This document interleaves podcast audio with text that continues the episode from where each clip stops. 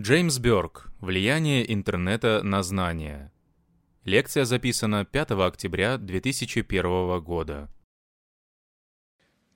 Остановимся на этом. А сейчас я рад предоставить слово Мейнарду Орму, президенту и SEO Working Public Broadcasting, который представит вам мистера Бёрка. Перевел Александр Сахненко, озвучил Voice Power.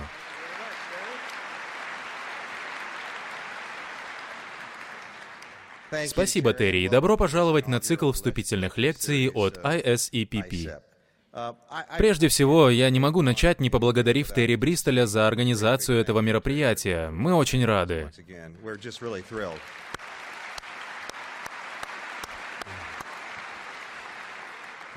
И сегодня мне оказана особая честь представить нашего спикера Джеймса Бёрка. Почему же это?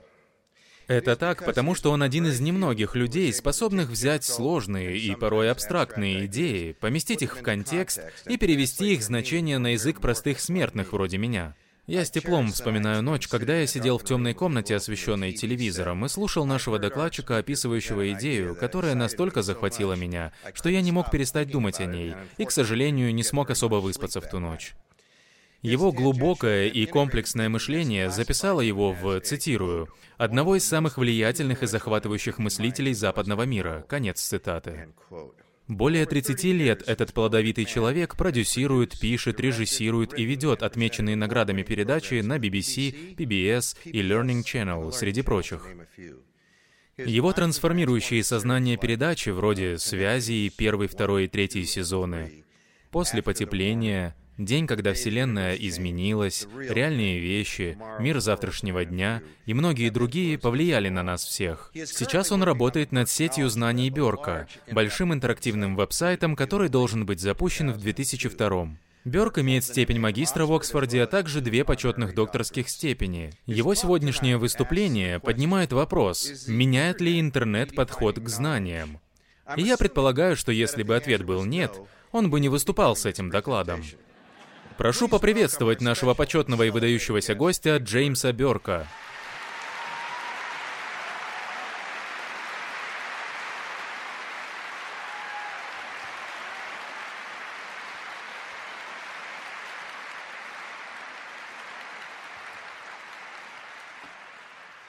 Должно быть, это вас утомило.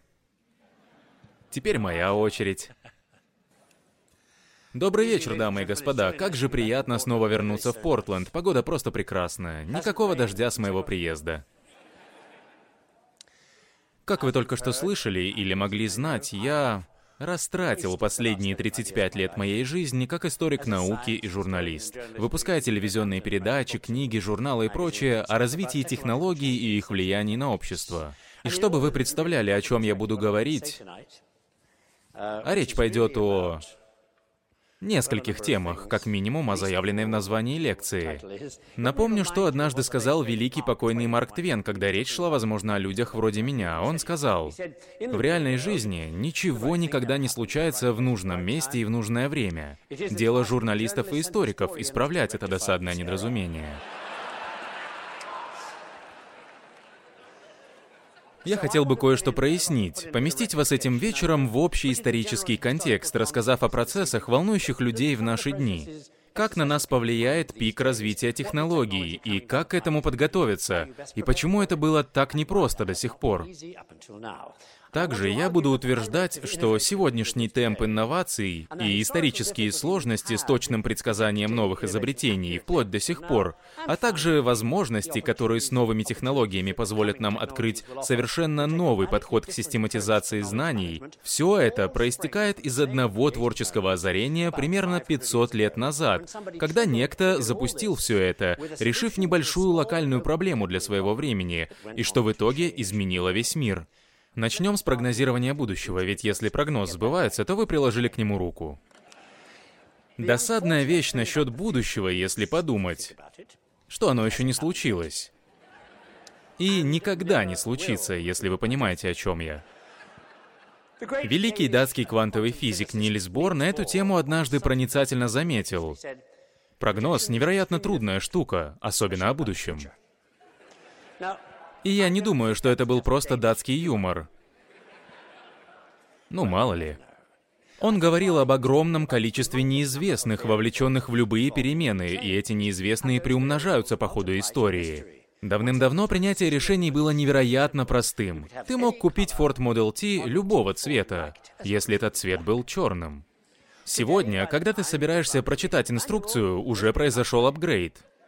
Если ты, конечно, вообще осилишь инструкцию. Когда в старших классах начинают изучать, что нужно знать о новых технологиях, их материалы уже устарели. И как следствие этого, реакция среднего человека с улицы на поток новых технологий, обрушивающихся на нас каждый день, напоминает мне анекдот о человеке в депрессии, который на несколько дней покидает клинику, где его лечат, и идет на пляж позагорать. На следующий день его психиатр получает открытку. Сообщение на открытке звучит, я думаю, совсем как реакция среднего человека на современный темп инноваций, потому что текст на карточке от отдыхающего депрессивного больного гласит следующее. «Отлично провожу время». Почему?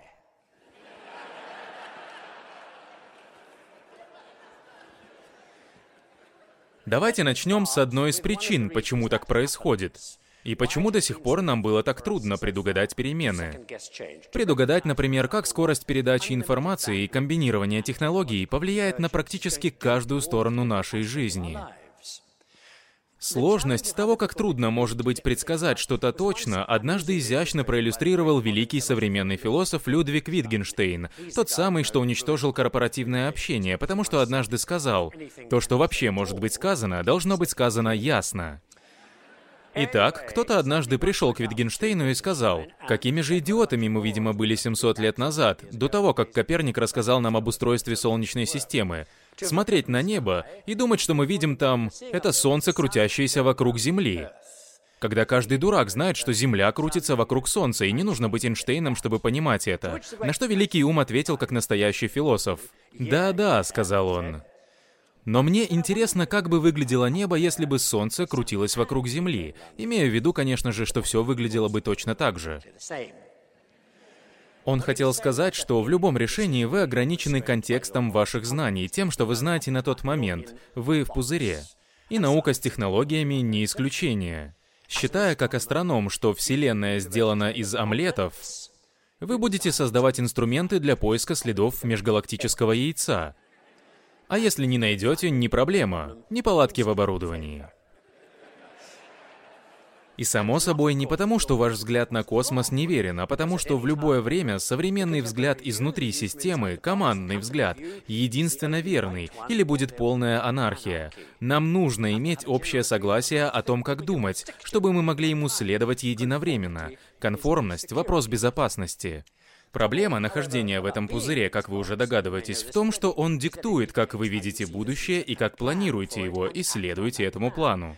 И часто ваш ограниченный взгляд не совсем соответствует тому, что выходит в итоге.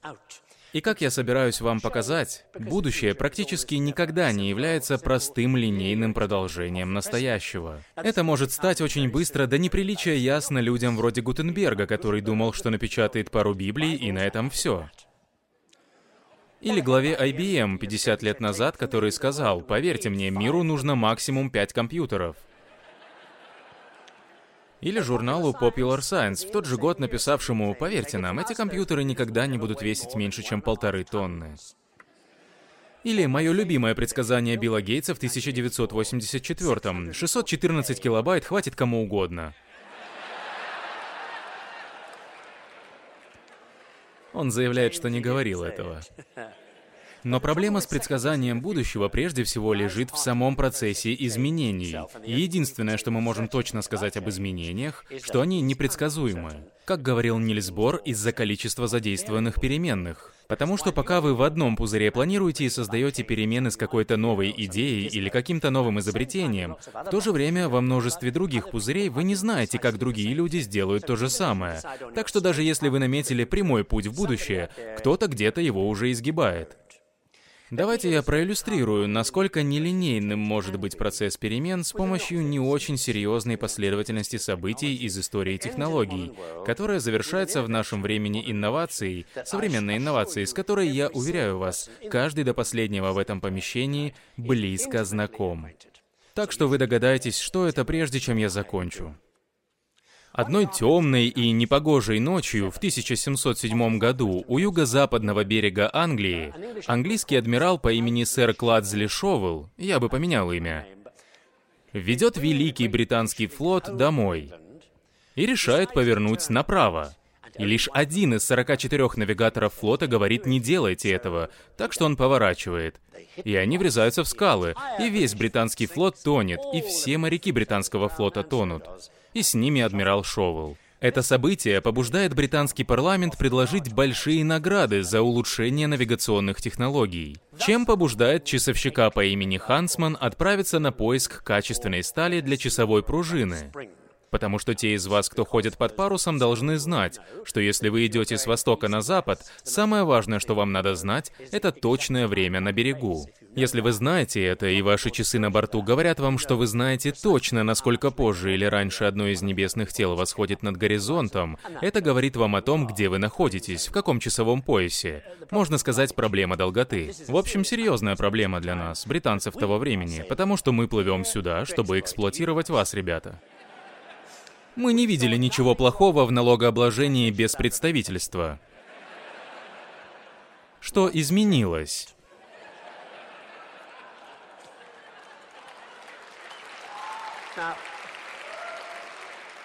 Сталь, которую нашел Хансман, была идеальная для часовых пружин и, как оказалось, для резки других металлов, так что металлург по имени Уилкинсон использует ее, чтобы высверливать тонкостенные водопроводные трубы и затем тонкостенные стволы пушек, которые, несмотря на то, что мы воюем с вами обоими, в то время он продает их вам и французам. Ничего не меняется.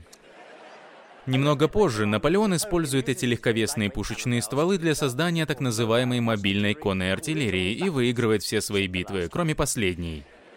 Простите. В 1810-м Наполеон устанавливает премию для мотивации французских изобретателей, и Аперу приходит в голову гениальная идея — поместить еду в бутылку из-под шампанского, вставить пробку, вскипятить ее и убить всех микробов, о которых еще никто не знал, этим увеличив срок хранения еды. 15 лет спустя английская компания начала делать это с банками, купив патент Апера, а вместе с ним еще один, только потому, что он буквально лежал на столе рядом с тем, за которым они приехали в Париж. Этот второй патент патент был на новый непрерывный способ производства бумаги, который позволил произвести первый туалетный рулон.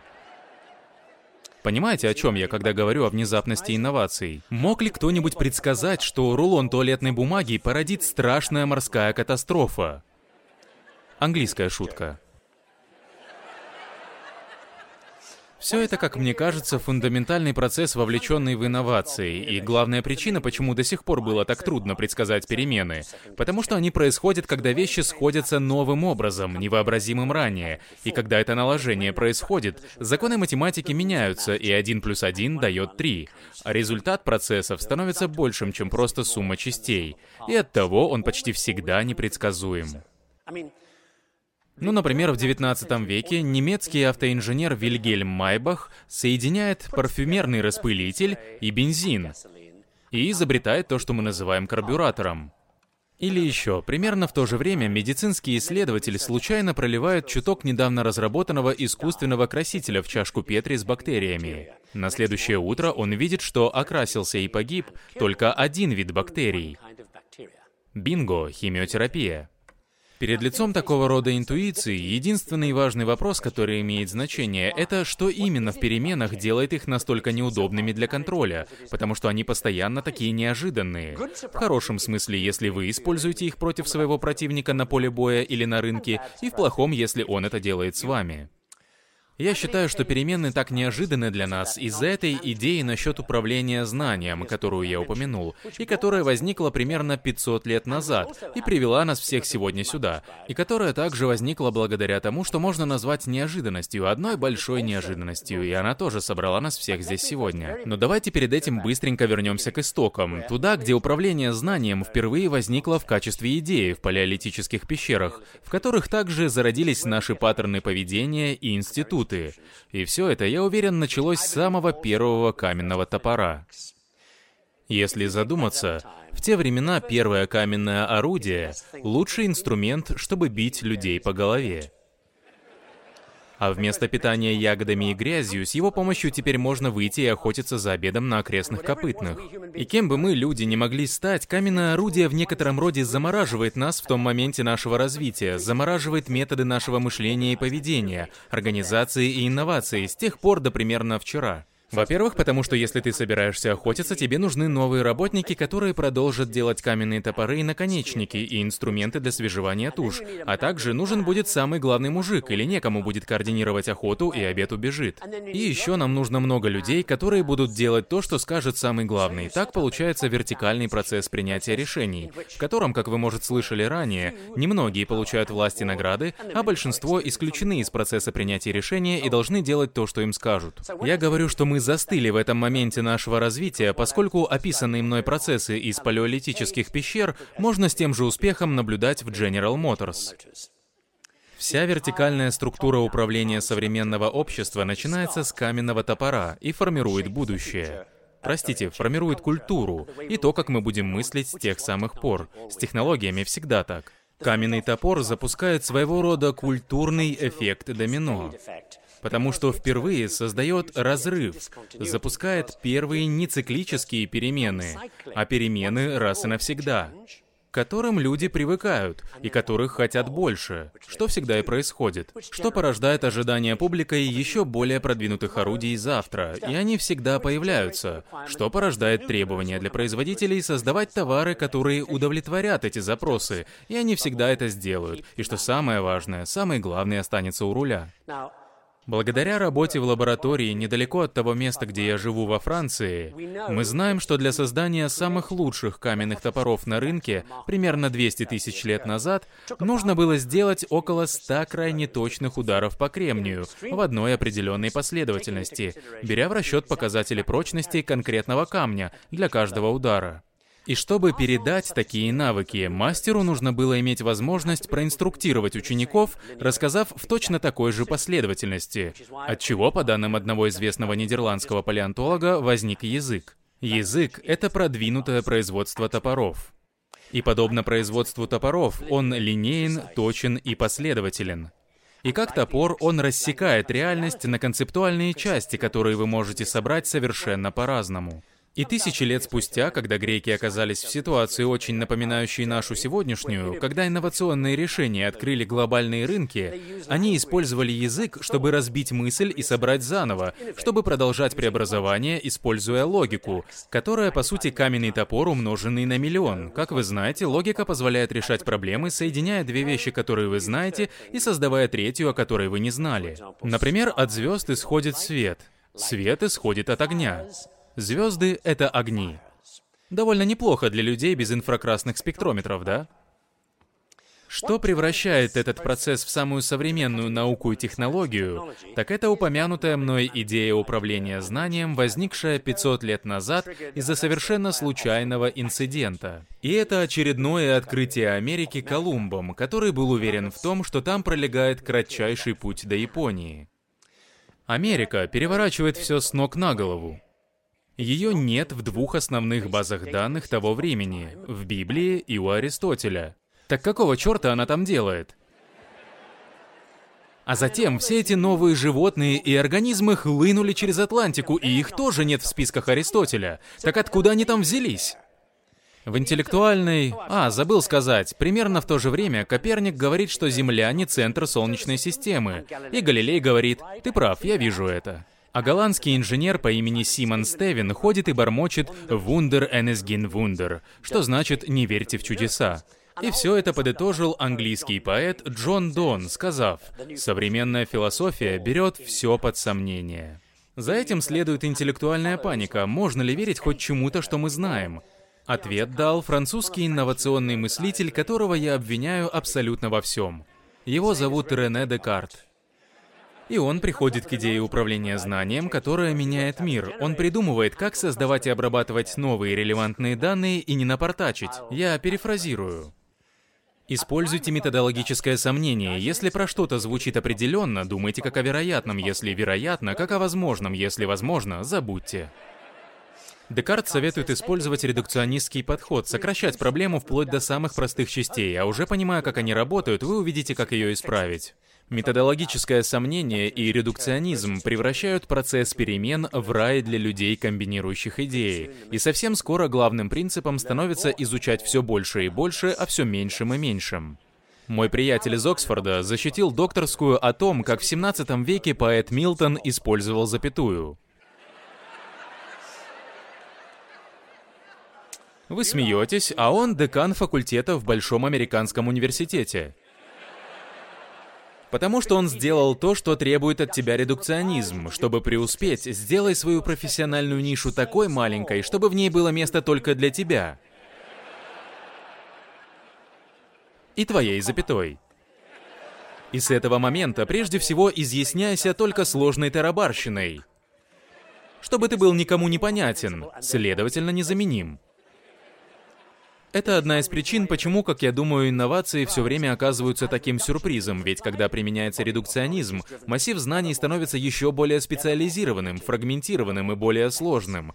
Так что даже как специалист, вы не знаете, что делает парень за соседним столом, почесывая репу над чем-нибудь настолько таинственным, что вы даже не знаете, как это произносится. Выпускает это на свободу, где оно взаимодействует с другими штуками, о которых он понятия не имел, что приводит к изменениям, которых никто не ожидал. И меньше всех их ожидает ничего не подозревающий прохожий на улице. Чего удивляться, как этот процесс создает депрессивных пациентов из анекдота, что я рассказывал в начале, и нелинейные последовательности инноваций, как с туалетной бумагой, делающие планирование таким сложным. Неудивительно, что многие находят управление переменами сложным, потому что редукционизм Декарта не подготовил нас к волнам, которые расходятся от инноваций. Возьмем пример подобного волнового эффекта. Один скромный побочный продукт изобретения печатного станка. В начале 17 века, в 1609, по-моему, Новые карты, уточненные исследовательскими экспедициями, позволяют безопаснее отправляться на поиски товаров на Востоке, в Китае и Японии. Ребята, приплывающие оттуда с чаем и фарфором, возвращаются в Амстердам, и прибыли находятся где-то между 600 и 700 процентами. Все хотят участвовать в этом.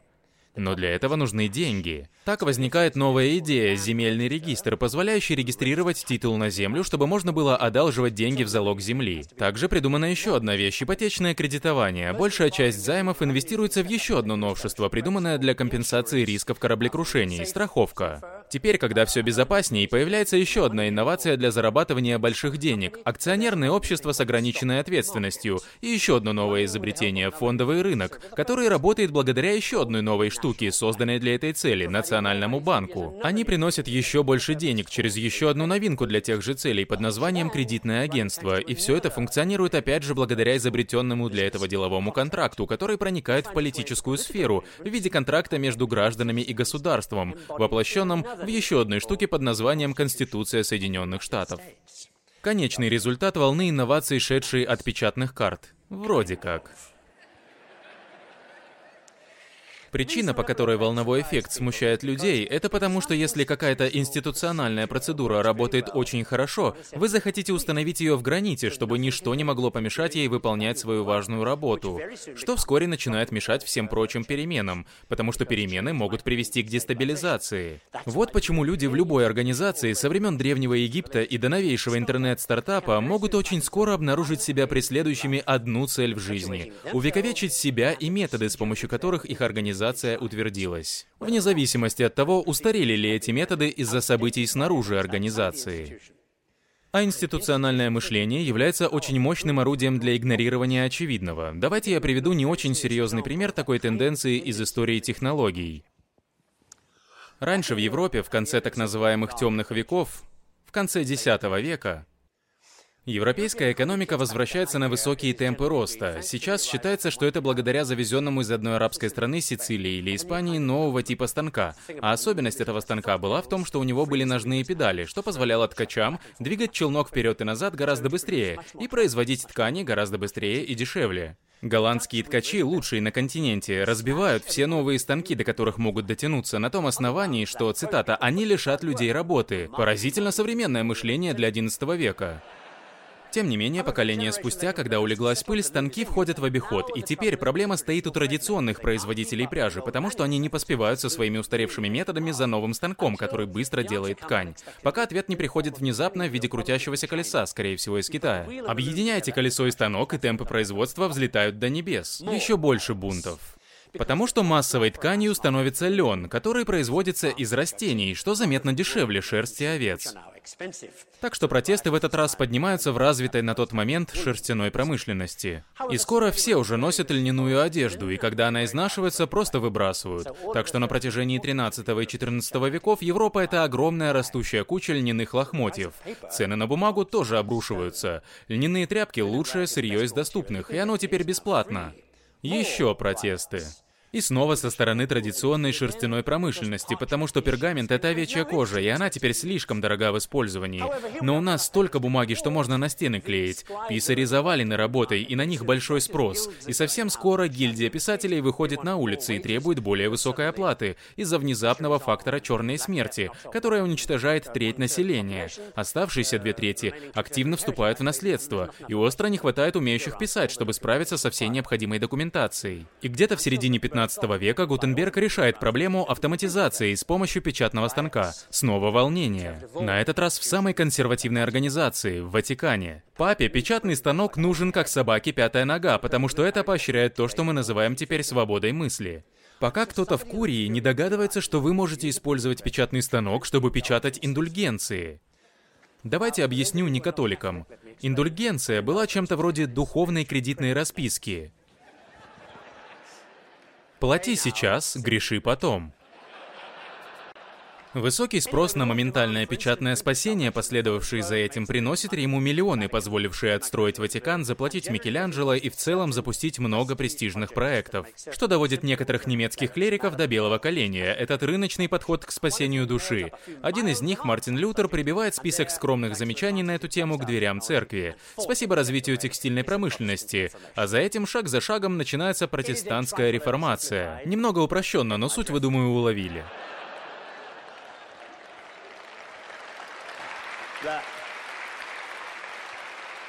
Я хочу сказать, что стандартные операционные процедуры не любят, когда приходится разбираться с волновыми эффектами от непредвиденного. Как женщина, которая заходит в лифт, в закрывающуюся дверь заскакивает незнакомый мужчина, лифт начинает подниматься, и он шепотом спрашивает, к тебе или ко мне, крошка? А она отвечает, если собираешься спорить об этом, забудь. Институционально-консервативное отношение к изменениям, к новым подходам очень сильно, потому что как только вы начинаете институциональный путь, не должно быть никаких отклонений от стандартного порядка работы, и чем дальше в лес, тем сложнее от него отклоняться. Таким образом, в социальном плане мы живем с институтами и способами мышления, которые прочно связывают нас с этой отправной точкой, потому что они не изменились с тех пор, как были созданы в прошлом, с помощью технологий прошлого для решения проблем прошлого. Поэтому они служат указателями, говорящими, что мы идем правильным путем, заставляя нас большую часть времени оглядываться назад. Однако все чаще в наши дни стандартная операционная процедура SOP перестает быть лучшей стратегией. Традиция и практика сбили с толку больше организаций и учреждений, чем можно представить. Не поймите меня неправильно, я не нападаю на традицию. Мы, британцы, надеваем на нее корону и живем за счет доходов от туризма. Так что же получается? Процесс инноваций усложняет управление знаниями и прогнозирование из-за того, как редукционистское мышление распихивает нас по разным пузырям, и потому что постоянные перемены превращают 1 плюс 1 в 3, и потому что инновации производятся людьми, комбинирующими идеи, которые благодаря редукционизму не знают, что задумали другие. Поэтому инновации создают неожиданные изменения, очень неохотно принимаемые социальными и деловыми институтами, которые часто не гибки и не способны поощрять перемены. И проблема социальных институтов, как мне кажется, заключается в том, что по определению они не могут поспевать за инновациями, которые движимы непрекращающимися требованиями рынка. И этот темп инноваций, как я уже говорил ранее, ускоряется на протяжении всей истории. В целом, где-то на рынке постоянно происходят инновации, потому что тех, кто не может или не хочет этим заниматься, будут заменять те, кто могут и будут. И до сих пор не существует способа, чтобы любой оберегающий статус-кво отсталый социальный институт мог когда-либо приблизиться к такому динамичному, ориентированному на будущее темпу изменений. В результате, возможно, мы движемся в виртуальный мир 21 века с поведением и социальными структурами, которые, по сути, не изменились с пещерных времен, а нашим возможностям управлять неожиданными технологическими изменениями сильно мешает специализация, порожденная декартовским редукционизмом. Если это так, то должны ли мы все выпрыгнуть из окна? Думаю, нет. По ряду причин, самой важной из которых является убойное приложение, которое есть у каждого из нас. Называется мозг который, как мы начинаем понимать, возможно, не так уж эффективно работает, следуя стандартным процедурам, со времен, когда кремниевый топор заморозил его развитие в доисторические времена. Я говорю о масштабе процессов, которые, кажется, вовлечены в то, что мы называем мышлением. Недавно выяснили, что в каждом здоровом мозге на планете около 100 миллиардов нейронов, каждый из которых может иметь до 50 тысяч дендридов, каждый из которых может связываться с 50 тысячами других дендридов. Как кто-то подсчитал, это около 10 триллионов связей. Если вы немного разбираетесь в комбинаторике, это говорит нам, что общее потенциальное количество путей, которыми мысль может пройти через мозг, больше, чем количество атомов в известной Вселенной. И он есть у каждого. Если вам нужно мощное устройство для параллельных вычислений, оно у вас между ушами. Так что, возможно, есть пара вещей, которые вы можете сделать, прежде чем пойти по все более узкому редукционистскому пути. Может быть, Эйнштейн был прав, когда говорил, что все мы рождаемся с великолепным мозгом, который формальное образование затем медленно уничтожает.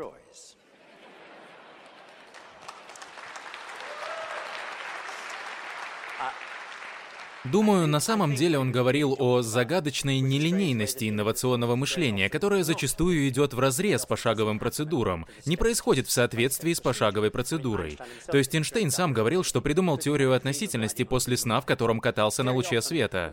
Зачастую наиболее прорывные идеи приходят, когда мозг свободен от приземленных мыслей, расфокусирован, не концентрируется на проблеме. Ведь последнее, чем является творческое мышление, это следование инструкциям.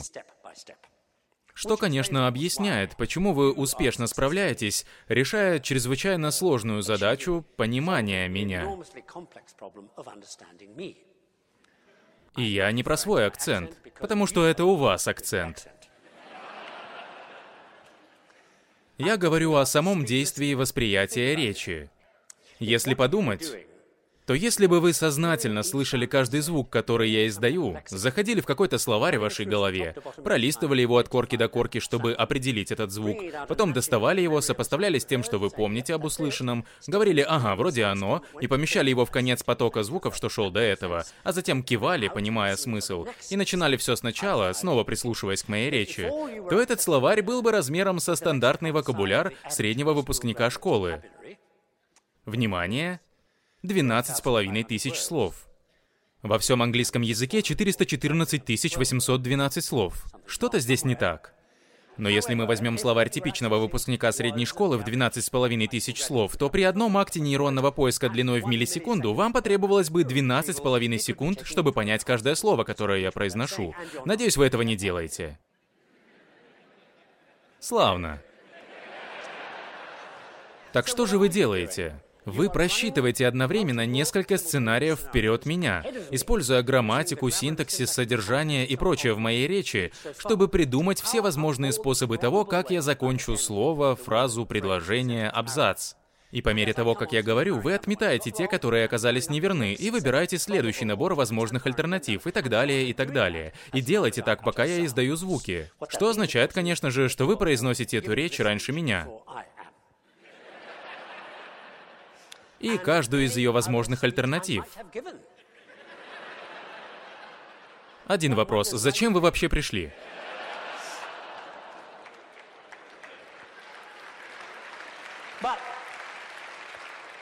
Но эта способность складывать вещи воедино и придумывать сценарии и быть на шаг впереди, все это и есть основа выживания, для которого и нужны мозги.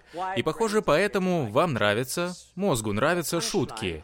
Панчлайн соединяет две концепции новым для вас образом, а поскольку связи в мозгу для этого и нужны, вы смеетесь от удовольствия, ведь у вас появились новые нейронные связи. Давайте проверим на вас. В каждом мозге в этом театре есть понятие «птица» и «фрукт». И как и все в мозгу, они как-то связаны. Ваши взаимосвязи могут быть птица, дерево, фрукт, птица, цвет, фрукт, птица, время года, фрукт, птица ест фрукт. Но смотрите, если я смогу добавить новую связь туда, то вы засмеетесь от удовольствия, получив новые связи. Птица, фрукт. Пьяный гость подходит к хозяину на вечеринке и говорит с такой ужасной серьезностью, свойственной мертвецки пьяным взрослым и очень серьезным маленьким детям. «Простите, Хозяин поворачивается, и перед ним пьяный в дрова со стеклянными глазами, и хозяин думает, что-то случилось, и отвечает, «Да, в чем проблема, что такое?» И пьяный говорит, «Можешь ответить мне на вопрос?» Хозяин говорит, «Конечно, давай». И этот пьяный спрашивает очень осторожно, «Умеют ли лимоны свистеть?» И хозяин отвечает, конечно, лимоны не свистят, почему ты спрашиваешь? А пьяный отшатывается назад, бьет себя по лбу и говорит, боже мой, тогда я только что выжил твою канарейку в джин с тоником.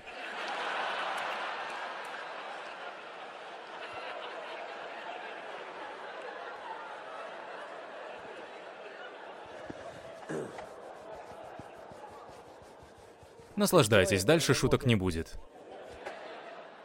Видите ли, инновационное мышление может работать как хорошая шутка, но это важный момент. Мозг, похоже, естественным образом настроен на такие изменения, что 1 плюс 1 равно 3, на генерацию новых идей, потому что его задача — собирать информацию новыми способами и изобретать что-то. Как сказал великий американец Клод Шеннон, изобретший информационную теорию, информация порождает перемены, и если она этого не делает, это не информация. Например, вы сидите на стуле — не информация. Информация у человека рядом с вами заразное заболевание. Ну что, никто не шевельнулся? Ладно. Я о том, что каждый мозг является естественным инноватором, способным переживать перемены миллионы раз. Так что одним из способов думать инновационно, управлять творчески и предсказывать будущее, если для этого есть технологическая база, использовать свой мозг так, как он развился для этого, до того, как кремниевые топоры заморозили его развитие. Если дело в этом, то почему же мы так не делаем? Из-за того, что я говорил о технологиях ранее. До вчерашнего дня не было доступно достаточно технологий, чтобы вовлечь в процесс инноваций более чем горстку людей, задачей которых было сохранять политическую, социальную или коммерческую структуру у власти и общество в безопасности, снабженным и стабильным. Мой тезис в том, что технологии своего времени формируют культуру своего времени. И не имея до сих пор средств, чтобы предложить открытый доступ и необходимые инструменты, нам приходилось жить с тем, что я бы назвал культурой дефицита, в которой 99% людей остаются неграмотными и исключенными, и в которой поэтому считалось само собой разумеющимся, что лишь очень немногие люди будут иметь право голоса и делать, что пожелают, и потому появление больших талантов было такой редкостью для человечества.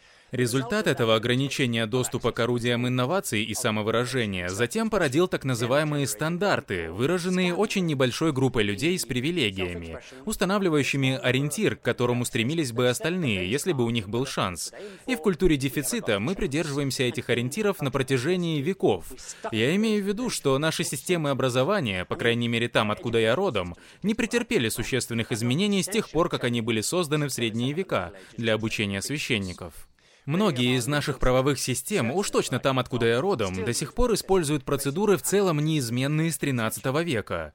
И как хорошие редукционисты и последователи Декарта, мы до сих пор восхищаемся людьми с острым как нож умом. Но учтите возможность того, что эта кажущаяся аристократия среди людей редких талантов, которые устанавливают эти стандарты, эти эталоны и продукты своего сознания, я имею в виду, что результат деятельности таких людей, как Микеланджело, Эйнштейн, Конфуций, Ньютон, Галилей, Джефферсон, это не более чем то, что вы получаете, когда только один процент имеет право делать хоть что-то. Мы не знаем, сколько других гениев было в те времена, вплоть до 20 века, потому что они были вне игры, неграмотные, без связей. А в стране слепых и одноглазый король. Этим я хочу сказать, что сам процесс инновации, вероятно, до сих пор был лишен возможности воспользоваться теми идеями, которые могли бы прийти от нередукционистского подхода. На самом простом уровне, что, например, получилось бы, если бы вы ослабили правила разделения труда и поддержали бы междисциплинарное, межпрофессиональное взаимодействие. Или приняли бы вклад от нередукционистских способностей, таких как эта очень загадочная тень вокруг базовой компетентности каждого, которую мы называем опытом. Ценный, но неформальный талант. И проблема с этим не поддающимся исчислению, но неординарным ресурсом была в том, что в старом мире не было даже возможности, мощностей, чтобы освободить его, прибегнуть к формальной процедуре, чтобы использовать его, поощрять его, соответствовать делу и быть продуктивным. Когда эта тень, теневая область знания одного пересекает чью-то чужую, и это происходит постоянно, и ты не мог бы сделать это в мире разделенного труда, сформированного Адамом Смитом. Но может ли быть так, что происходящее сейчас в начале начале 21 века научная революция запущена декартовским первым мощным инструментом управления знаниями, который вызвал цепь событий, в результате которых у нас появился второй мощный инструмент управления знаниями, тот тип информационных технологий, который может дать нам возможность изменить способ решения наших проблем, радикально перестроить инфраструктуру управления знаниями, и прежде всего, для многих впервые открыть возможность реализации своих талантов. И если это будет так, то какое влияние это окажет на культуру культуру в целом. Ну, для начала, потенциальный спрос на технологии гигантский, если цена будет соответствовать. А я недавно был на одной конференции, ее проводили настоящие гуру своего дела. Общее мнение было, что через 15 лет или около того, самой дорогой вещью в компьютере будет пластиковый корпус. Что касается того, где будет спрос на технологии, я знаю, что на планете есть 6,1 миллиарда человек. Но когда вы в последний раз слышали что-нибудь от 5,4 из них? Как ребенок парирует, когда его мать говорит «Да ешь хлопья, тысячи детей в мире голодают». Назови одного. Благодаря отрыву в технологическом развитии, мы в индустриализированных странах жили на такой безмолвной планете. Те люди, что живут в третьем мире, в городских гетто за пределами университетов, у них никогда не было средств для выражения себя и их требований, потому что, как я уже говорил, они были вне игры. Но скоро это изменится. И мне кажется, что слово, которое мы начнем слышать все больше и чаще других, это слово «больше». Такое случалось и раньше. Если обратиться к истории, то можно увидеть, что даже в технологически развитых обществах бывают периоды, следующие за подобными сегодняшнему, когда случаются большие прорывы в возможностях генерировать, хранить и распространять информацию, когда происходит массовый информационный всплеск, за которым следуют высокие темпы инноваций, а затем и серьезные социальные перемены. А также, похоже, существует некоторый период период потрясения, который следует за всплеском инноваций, своего рода переходный период замешательства, в то время как люди привыкают к тому, что новые технологии позволяют им делать, а затем все постепенно успокаивается, по мере того, как они систематизируются и принимаются обществом, которому они придали новую форму. И это происходит, как я уже говорил, не без труда. Например, после того, как появился печатный пресс, больше не нужна была хорошая память и годы жизни, чтобы узнать что-то. И через пару поколений после Гутенберга молодые люди, которые умели читать и учиться, взяли верх, вверх, а старики потеряли авторитет и так и не смогли его вернуть. Здесь, в Соединенных Штатах, на общественном уровне нынешнюю версию такого периода переходного замешательства называют отупением. Я бы хотел возразить, мы не тупеем. Большая часть нашего общества впервые получает доступ к информации, и мы встаем на длинный и тернистый путь образования. Как бы то ни было, отупение часто случается в истории. Еще в 16 веке о печатном станке говорили. Это фигулина, ну именно фигулина, может и не говорили, эта фигулина превратит чтение в увлечение людей, которые не должны им заниматься. Возмутительно. В 18 веке Моцарта спустили с лестницы за то, что тогда разделяли многие, считая его музыку ужасной. Школа, в которую я ходил 50 лет назад, в той школе тогда латинский язык перестал быть обязательным, и все боялись, что от этого наши мозги превратятся в кашу. Вроде как обошлось. Возможно, именно поэтому нашему поколению так трудно предсказывать перемены. Во-первых, потому что в этот процесс сейчас вовлечено больше людей, чем когда-либо. Да и процесс движется намного быстрее, чем могут справиться социальные системы старой модели. И во-вторых, потому что так называемая информационная революция, через которую мы вроде как проходим, пока еще даже не начала набирать обороты. Если смотреть на это с точки зрения старой модели, все выглядит довольно пугающе. Я имею в виду, что где-то через 15 лет речь будет идти о полуразумных нейронных сетях, подавляющем количестве мультимедиа, массивных параллельных вычислениях, операционных системах с использованием ДНК, света или квантовых компьютеров, или всего перечисленного, супервычислительных системах, способных воссоздать виртуального человека вплоть до клеточного уровня, и что самое главное, возможности написать собственную программу для любого вида деятельности, специальности, когда раньше для этого требовалась профессорская степень. И все это позволит каждому, если он только захочет, делать что угодно, от строительства мостов до неинвазивной хирургии, от бухгалтерии до художественных работ, превосходящих Микеланджело, или играть в теннис лучше Агаси. Речь идет о том, что грядущие технологии откроют возможности развития человеческого разума далеко за пределами всего вообразимого нам сегодня. Сейчас горячо обсуждаемый вопрос в бизнес-сообществе – это то, что появляется культурный запрос на индивидуализацию продуктов, которого не было раньше, по мере того, как люди начинают осознавать, что принесут им новые технологии, о которых они и не мечтали. Логичным выводом из этого является интересная мысль. Потребитель как дизайнер, потребитель, чей электронный агент становится вовлеченным в процесс подстройки товаров и услуг организаций, как, например, супермаркеты или университеты, что превратит их в виртуальные склады, где все инструменты и материалы материалы доступны для электронного агента потребителя, который заходит в них и собирает пакет услуг, необходимый его владельцу. Если так произойдет, то подобное программное обеспечение в конечном счете может ознаменовать в некотором роде конец посредничества.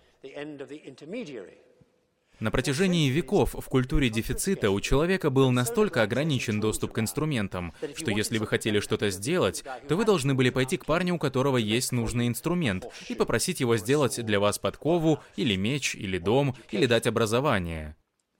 Сегодня, благодаря редукционистскому похмелью и тому, что мы находимся в начале новой информационной революции, мы все еще действуем через посредников. Взять представительную демократию. Если задуматься, это идеальное решение проблемы 18 века средствами 18 века. Паршивые опасные дороги и отсутствие телекоммуникаций. И что же вы делаете? Находите пару дураков, у которых есть лишнее время плюс лошадь, и посылаете их в столицу, чтобы они представляли интересы местных сенокосов.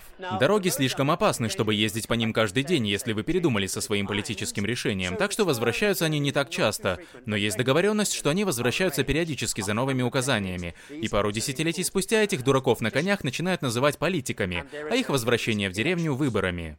Триста лет спустя у нас идеальные дороги и телекоммуникации куда ни плюнь, но мы пользуемся той же системой из дремучего 18 века. Говоря о политическом выборе, вы когда-нибудь согласитесь только на два вкуса мороженого в Баскин-Роббинсе?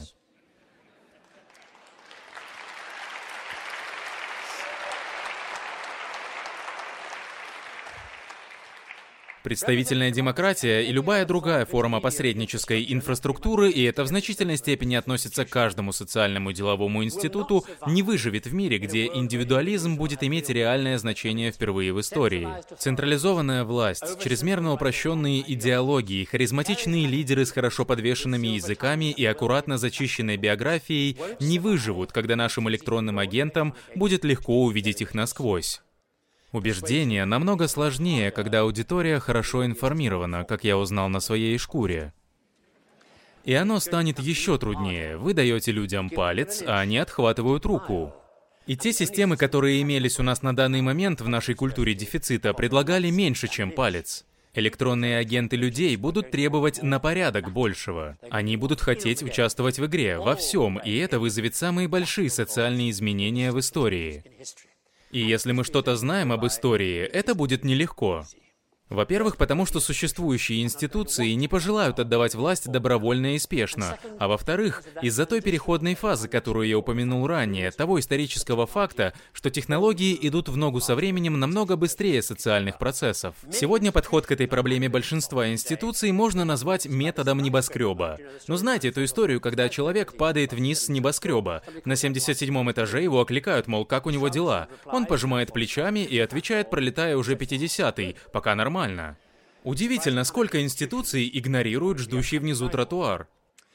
Другой способ справиться с этим, конечно, заключается в попытке нагнать инновации, соединяя мозг и технологии чуток эффективнее, потому что сейчас технологии начинают имитировать возможности мозга. Они становятся полуинтеллектуальными, комплексными, децентрализованными, энергосберегающими, высоковместительными и дешевыми. Наверстывающий подход, о котором я говорю, включает в себя и другой ключевой эффект новых технологий, которого я еще не касался, а именно, как с их помощью люди могут получить любое образование где угодно, от высотки в Далласе до маленькой лачуги за пределами Бангалора. Не буду углубляться в вопросы дистанционного обучения, потому что уверен, что вы отлично в этом разбираетесь и без меня. Но, возможно, нам нужно ввести некоторые новые образовательные методики, продукты, таким образом, чтобы новые технологии позволяли нам использовать и развивать уже выстроенные для нас редукционистские системы, поддерживать их другими методами. Я вынужден говорить об этом, потому что большинство экологических и культурных проблем, с которыми мы сталкиваемся сегодня в мире, являются результатом того, что редукционизм и технологический дефицит создавали на протяжении веков. Они решили миллионы проблем по одной за раз, разобрав их на части. Это дало нам самый высокий уровень жизни в истории, но и уничтожение тропического леса Амазонки, парниковый эффект, кислотные дожди, озоновые дыры, истощение запасов нефти и рыбы, мир, сформированный и мотивированный последствиями колониализма прошлого, и все те краткосрочные последствия, которые возникают в результате того, что за деревьями редукционизма мы не можем разглядеть настоящего леса. Исторически это было неизбежно, у нас не было технологий, чтобы думать по-другому. Но скоро, в плане того, что люди делают со своей жизнью, технологии будут решать за нас большую часть старых редукционистских вещей, которые раньше отнимали у человека целую жизнь за мучительными раздумьями. И мне кажется, что худший способ подготовиться к последствиям этого — продолжить ограничивать образование тем, что использовалось для обучения средневековых священников где умный вы или глупый определялось пройденными или заваленными тестами на грамотность и счет, которые были специально созданы, чтобы выделить из всех очень немногих, совсем немногих, по-западному немногих. В любой момент технологии сделают взрыв, о котором я говорил, по-настоящему глобальной проблемой. Это будет не пустяковый локальный вопрос, сколько на глобальном рынке получит ваша компания или как вы будете продавать свои товары в сотни разных культур, а огромная вероятность того, что мировое сообщество откажется поддаться и продолжать жить по западному пути. Во внешнем мире безграмотное большинство все еще живет в калейдоскопе разнообразия, крепко укорененным в своих культурах. И информационные технологии только укрепят их силу и разнообразие, поддержат, выпистают, сделают их еще более жизнеспособными, какими бы маленькими ни были эти группы. Так как мы не могли раньше, а мы могли делать довольно примитивные вещи. Колонизировать страну, заставить их говорить по-английски и носить парики в своих судах. За исключением вас, ребята, по какой-то странной причине. Вы бы не выиграли, если бы не французские деньги, вы же понимаете, да? В любом случае, разнообразие — это действительно хорошая вещь, потому что, если подумать, с его помощью природа решала проблему изменений с самого начала. Не знаю, замечали ли вы когда-нибудь, но в том, как органическая жизнь развивается, чтобы стать все более упорядоченной, в том, как, например, вы рождаетесь каплей, а заканчиваете жизнь крайне развитым взрослым человеком, реже наоборот. Так происходит, потому что жизнь, похоже, относится ко второму закону термодинамики. Ну, знаете, который про то, что все оставленное в покое разваливается и разлагается, а горячее остается остывает. Чашки кофе, близкие друзья. Если бы вы только были здесь. Жизнь, кажется, относится к этому фундаментальному закону термодинамики так же, как мои итальянские друзья относятся к государственному регулированию. Я люблю Италию. Это не страна, это болезнь, от которой, к счастью, нет лекарства. Как бы то ни было, то, что я говорю относительно термодинамики, проявляется в том, как очень успешные формы жизни, те, что развились за пределы того, что мы могли бы описать как примитивная форма жизни Южной Калифорнии, родиться, лежать на пляже, умереть, кажутся успешными в непосредственной связи с их собственной способностью создавать видимость или, по крайней мере, временно избегать последствий термодинамики и справляться с изменением окружающей среды, меняя самих себя, становясь все более сложными как вид за счет появления разновидностей, каждая из которых приспособлена ко множеству различных мест, специфических форм энергии. Так что, как бы ни были плохие условия и как бы долго они не сохранялись, Одна из разновидностей выживет, и благодаря этому вид. Иными словами, чем сложнее вид, тем скорее его реакция на изменение репертуара будет лучше, и тем больше у него шансов на выживание. Разнообразие в основном полезно для выживания. Мне кажется, что разнообразие, когда мы говорим о нем в социальном плане, в ближайшем будущем не будет работать по-старому. Просто нет времени, чтобы каждый получил ученую степень. И в любом случае уже поздно это делать. Я думаю, нам нужны новые методы дополнительного образования. Более включающие и менее исключающие. Потому что мы должны быстро получать знания. И это должны быть знания в новой форме. Во-первых, потому что технологии позволят выразить свои таланты, возможно, особенно в мире виртуальной реальности, не только словами и цифрами. И в любом случае, в хаотичной и инновационной среде завтрашнего дня, если мы попытаемся самоорганизоваться по старому репрезентативному разделению труда сверху вниз, наступит анархия. Потому что эта старая культура дефицита поддерживает стабильность только путем применения того, что мы называем грибным управлением. Держи их в неведении и корми их навозом. Это время прошло. Люди повсюду знают уже достаточно, чтобы понять, что есть чертовски много того, что им нужно знать. Сейчас некоторые из нас работают над тем, как сделать эти знания более доступными, за счет того, что можно описать, если использовать более заумные слова, как постредукционистские формы, которые как бы совпадают с тем видом мышления и возможностями новых технологий. Способы, которые не обязательно разбивают и разделяют материал на изолированные и специализированные сегменты. Я хотел бы показать вам... Лучше ответьте на этот звонок. Хотел бы показать вам, над чем работаю я. Над проектом, который, грубо говоря, можно назвать маленькой паутиной знаний которой все элементы различного рода данных из самых разных областей гуманитарных искусств и наук, как они есть, все так или иначе связаны между собой. Немного похоже на то, как работает мозг. Какую бы область знаний или конкретную информацию вы не выбрали, чтобы добраться до нее, вы выбираете путь через данные, который открывает больше информации об этом предмете, его более широкий контекст, то, что он не всегда является следствием линейного развития, и на что он мог повлиять вокруг. Преимущество такого подхода, я полагаю, в том, что использовать подобную сеть легко, не страшно. Это не требует специальной квалификации, и можно начинать с любого места. Так что вы можете подходить к материалу, исходя из конкретно вашего контекста. Если вы хотите начать с мороженого, начинайте с мороженого. Если вы хотите пройти через физику высоких энергий, начинайте с нее. Я просто покажу вам это через пару секунд. Я должен предупредить, что то, что я собираюсь показать вам, это не то программное обеспечение, которое будет использовано в итоге, потому что мы еще и близко не закончили.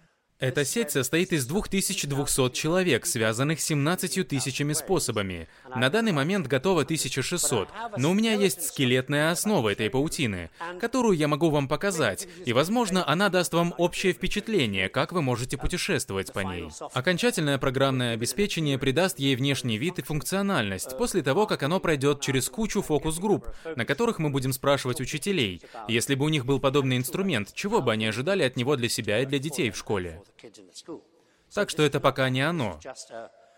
Пока просто скелет, на который можно повесить некоторые более ранние наработки. Перед нами то, что вы можете описать как стандартные знания, которые мы использовали до сих пор. И дело в том, что если вы знаете этого парня, Фердинанда де Лисепса, значит вы разбираетесь либо в инженерии, либо в строительстве каналов, либо во французской инженерии строительства каналов 19 века, потому что этот парень построил Суэцкий канал. Если вы из тех, кто знает о Фердинанде де Лесепсе, то, скорее всего, вы не из тех, кто знает вот этого человека. Это женщина по имени Дженни Линд. Ее в середине 19 века называли «шведский соловей», и люди утверждали, что у нее, возможно, лучший голос всех времен. Если вы знаете все о ней, то, скорее всего, ничего не знаете об этом парне, Сен-Симоне, французском мыслителе 19 века, который изобрел новую разновидность христианства для бизнесменов. Странный человек, стрелял себе в голову шесть раз и промазал. Если вы знаете о нем, то, скорее всего, вы мало что знаете об Олстоне, одном из великих ранних американских художников-романтиков. Этим я хочу сказать, что нам свойственно делать по-старому, хранить знания в отдельных сундуках, и имея ключ к одному, к другому чаще всего его не будет. Теперь моя главная задача, как и следовало ожидать, показать, как эти люди на самом деле связаны друг с другом. Так что давайте посмотрим на эту конкретную группу. Я не буду идти через все это, потому что это вас утомит. Вам, наверное, и так уже скучно, но что поделаешь. Возьмем мистера Брюстера. Брюстер — кристаллограф 19 века, начало 19 века. Он изобрел калейдоскоп. Но его работа оказалась очень ценной, когда дело дошло до Марии Кюри, которая пыталась измерить заряд над уранинитом, над которым она работала до того, как обнаружила радиоактивность. Ее тесть был последователем того психа, который выстрелил себе в голову, мистера Сен-Симона, и одним из его последователей был также Лесепс, который построил Суэцкий канал, для которого Верди был приглашен написать вступительную музыку, маленький номер под названием «Аида». Он написал ее через некоторое время после того, как написал выдающееся маленькое произведение, названное «Им Изнадиерия», чтобы эта дама могла спеть главную роль. Дженни Линд сделала бомбу, как мы это называем в Англии. Вы говорите миллион. Она заработала миллионы долларов, потому что Пити Барнум, помните его? Пити Барнум, который сделал цирк с тремя кольцами. Он пригласил ее приехать в Америку на гастроли, которые он организовал. Она заработала так много денег, что вышла замуж и ушла в отставку. И, я уже заканчиваю, Барнум, создавший величайшее шоу на Земле, цирк с тремя кольцами и бла-бла-бла-бла, однажды отказался от небезопасного номера на канате, на который помещалась коляска с гироскопом, спроектированная Элмером Сперри, который, конечно же, изобрел гироскоп. Теперь, если вы посмотрите на этих людей, да, они связаны, и они связаны, конечно, больше, чем один раз. О боже, ненавижу это делать. Подождите минутку. Вот так, да. Теперь смотрите, например, я быстро. Брюстер открыл пьезоэлектричество. Любовник Марии Кюри Ланжевен изобрел сонар. Здесь ниже Дженни Линд, и я вижу еще одного парня, Ганс Христиан Андерсон. Когда он не писал детские истории, он писал порнографические письма, мисс Линд. Ладно. Она игнорировала их. Итак, вот что получается, когда вы беретесь за это дело и доводите его до абсурда. Что я и сделал. Это не финальное программное обеспечение, но оно даст вам представление. Теперь, мне жаль, ребята, что там на задних рядах вы не сможете прочитать маленький шрифт, и я ничего не смогу с этим поделать. Мне очень жаль. Но вот здесь, например, мы смотрим на Листера, L-I-S-T-E-R. И вот непосредственные важные контакты Листера, люди, с которыми он работал, люди, на которых он влиял и так далее. Одним из которых был, скажем, я не знаю, Пастер. Вот Пастер. А вот местные контакты Пастера и люди, одним из которых был Кох, человек, открывший туберкулезную палочку.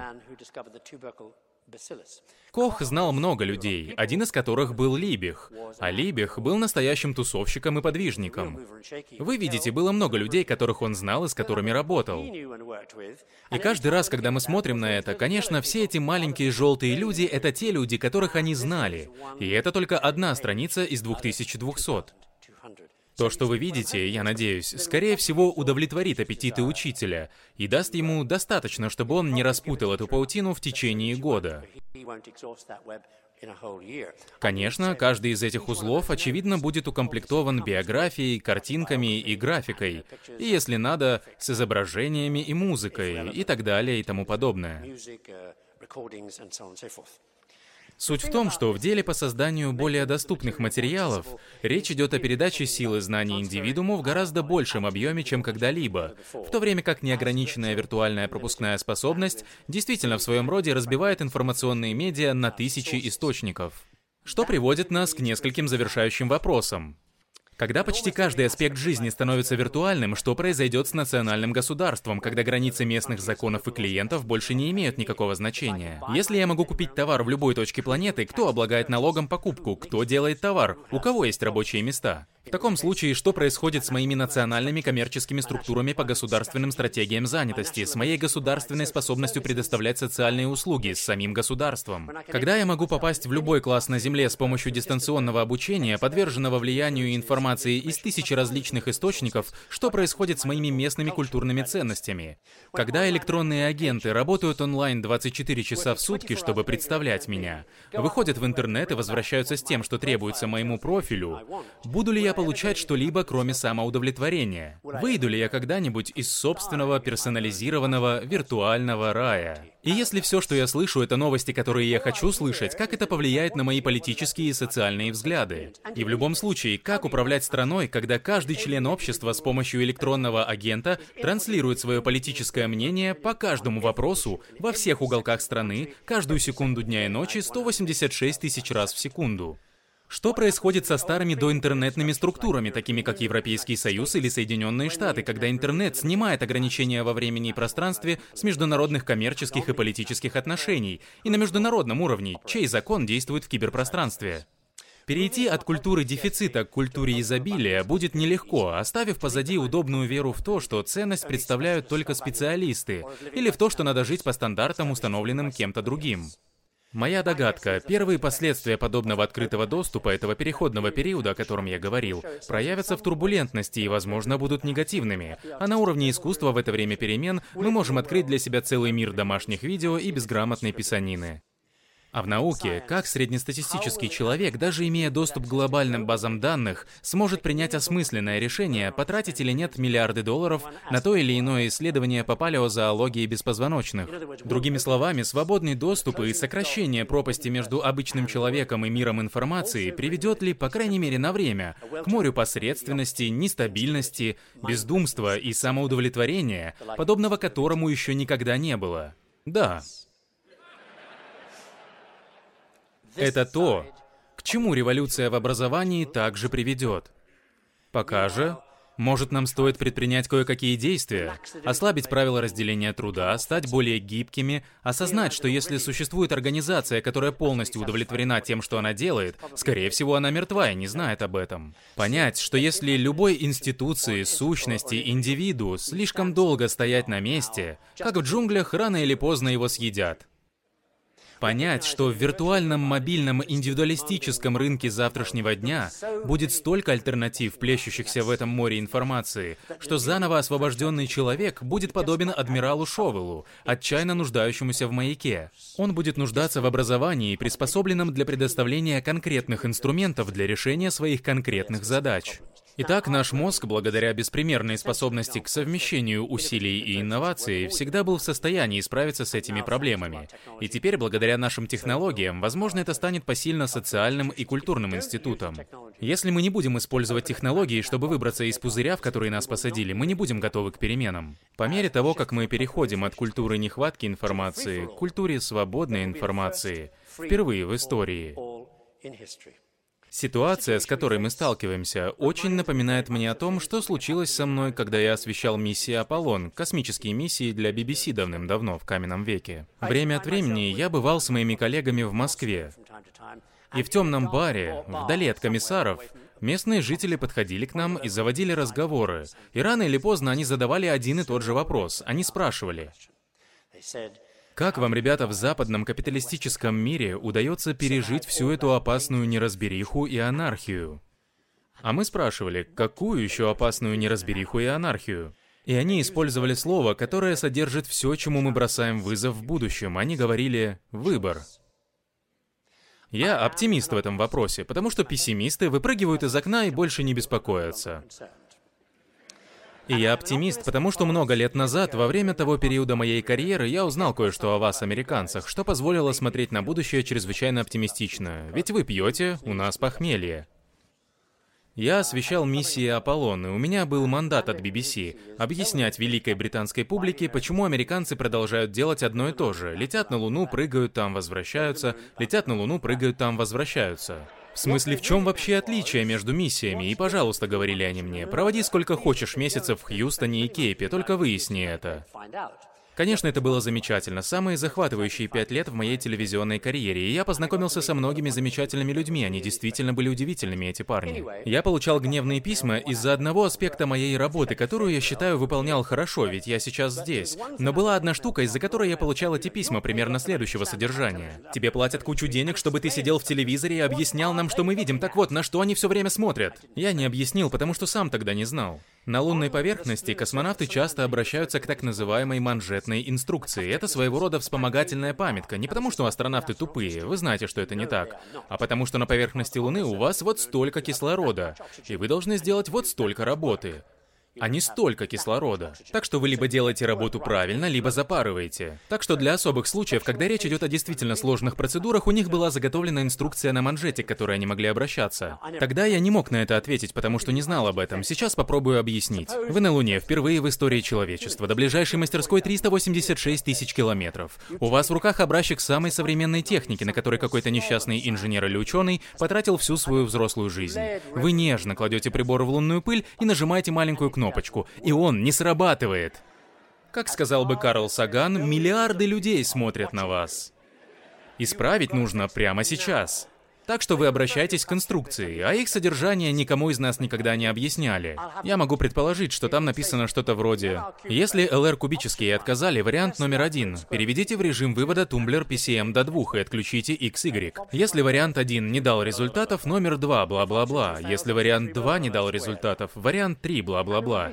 И таких инструкций будет с полдюжины, разработанных специально, чтобы предотвратить постыдные технологические оплошности, когда находишься на поверхности другой планеты впервые в истории человечества. И вот в самом конце каждой из этих инструкций была фраза, которая сразу же сделала меня жутким оптимистом насчет ваших отношений с технологиями. Очень здоровых отношений. Потому что фраза в конце каждого из этих маленьких листочков с инструкциями ну никогда не могла быть написана британским космическим агентством, французским, китайским или любым другим. Потому что в конце каждой из них было написано, если все технологические варианты ремонта к этому моменту не помогли, пните лунным ботинком.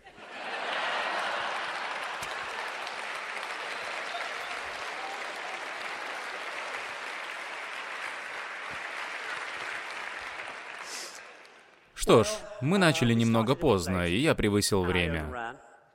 Я вас не вижу, можно сделать посветлее? Мне говорят, у нас есть несколько минут на вопросы. Те, кто преподает, узнают эту технику. Вы будете поднимать руки или подойдете к микрофону, а я выберу тех, кто покажется мне наименее опасным. Переозвучу вопрос, как мне удобно, и уклонюсь от ответа. Учителям знакомо, да? Я ничего не вижу. Можно дать еще немного света? А, вот вы где. Ладно. Вы либо поднимаете руку и кричите, либо вы можете найти микрофон. Я не знаю где. Вот здесь один. Один сверху. Голос с небес?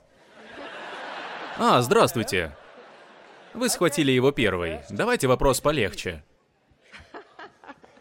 Как вам кажется, будет ли терроризм одной из больших социальных проблем сейчас? Будет ли терроризм социальной проблемой? Вы имеете в виду в грядущий период перемен? Да. Я не думаю, что его создает развитие технологий, милочка. Я думаю, что причина в чем-то, что существовало до всех технологических прорывов. Так что нет, я не считаю его продуктом резких перемен в связи с развитием технологий. Нет. Больше мне добавить, не уходя в политику, нечего. Следующий вопрос. Сэр, Можете прокомментировать некоторые современные публичные проекты, которые сейчас развиваются в интернете, такие как Википедия, энциклопедический проект, в котором принимают участие массы народа, пытаясь создать энциклопедию с нуля, или другие подобные проекты, и как они... А, я, кажется, понял, о чем вы. Они выпускают рекламу и говорят, предлагают вам прийти и вместе сделать это. Да, да. Да, великое дело. У этого есть потенциал замутить воду не хуже, чем когда Ноа Вебстер заново придумал английский язык, ха-ха-ха. Вы указали, как вам и всем остальным очевидно, на ключевую проблему интернета. Откуда знать, чему в нем верить? Я имею в виду, вы тоже с этим сталкивались. Посвистываешь себе и думаешь, не найти ли какой факт по-быстренькому. И вместо посещения британской библиотеки я захожу в интернет, и я один нахожу там тьму. Тьму неточностей. И я не знаю, как решить это. То есть я знаю, но никто пока не изобрел решение. В MIT есть чудесная женщина по имени Пати Маас, которая не только гений, но и красавица. Она работает над подобными электронными агентами. И она говорит о таких агентах, которые смогут отличить маргарин от масла, как говорят у нас в Англии. У вас так не говорят? Видимо, нет. Другими словами, электронные агенты, которые могут работать достаточно быстро, чтобы проверять все источники информации и решать. Нет, вот это фигня, не будем вам показывать. Но пока этого нет, мы на пике периода переходной сумятицы. Но это всегда происходит. Посмотрите на чушь, которую печатали после Гутенберга. Нам пришлось прорваться через все это. Фильтрация подобного — это часть большего процесса. О боже, да, мадам. Да, вы, ага. Я? Мне просто кричать с места или в микрофон? О боже, это мужчина, простите. Ну, спасибо, дружище. Мне не видно отсюда. Ладно, ладно. В некоторых других работах вы утверждали о том, как важные философы появлялись и сильно влияли на людей, например, с дарвинизмом и прочим. Но я хотел бы узнать, что вы думаете о том, как основная власть над распределением информации перейдет от государств к корпорациям, как это повлияет на нас?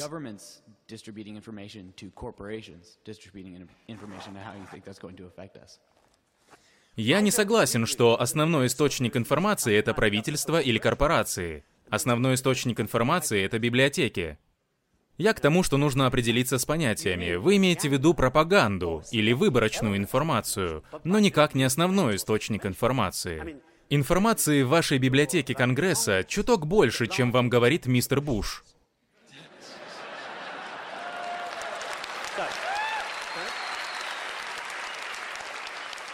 Или любой другой представитель любого правительства где угодно на планете. Он просто самый забавный. Так что я не могу. Я не знаю, не уверен. Да мне и все равно на самом деле.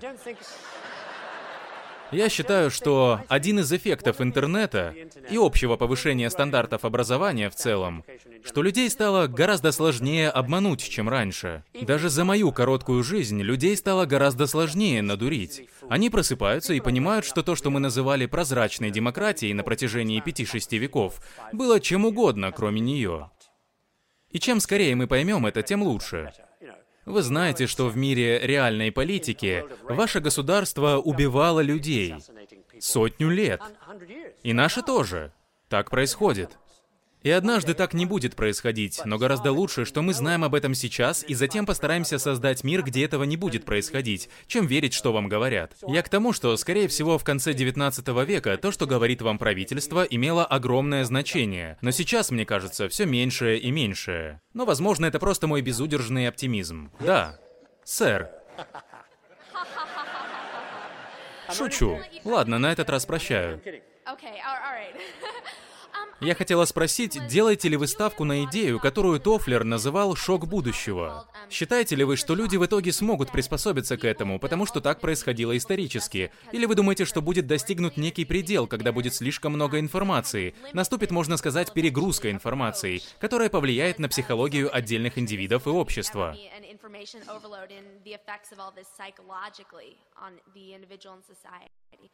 Нет.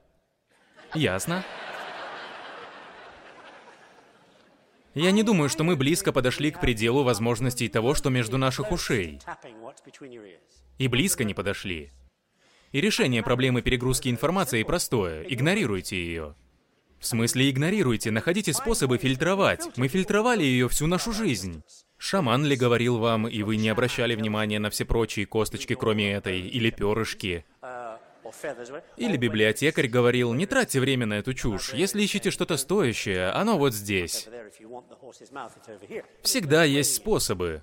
Но я не верю в опасность того, что человек может быть перегружен информацией, потому что мы умеем игнорировать. Я делаю это постоянно. Сэр? Ой, простите, секундочку. Боги. Я вернусь к вам через секунду. Да, да, сэр.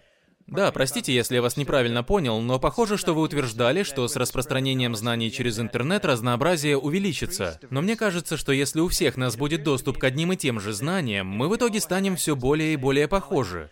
Так что в конце концов, в будущем, через пару сотен лет, если мы переживем кризис, чтобы действительно обнаружить серьезные различия, нам понадобится встретиться с существами с другой планеты или что-то в этом роде.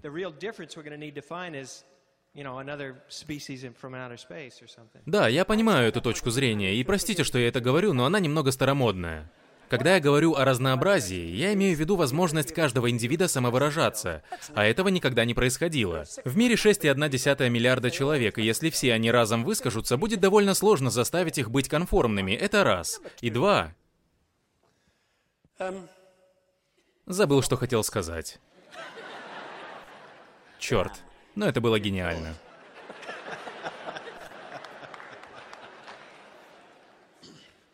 Я жил в Болонье. Я уже говорил, что Италия — это как умереть и попасть в рай.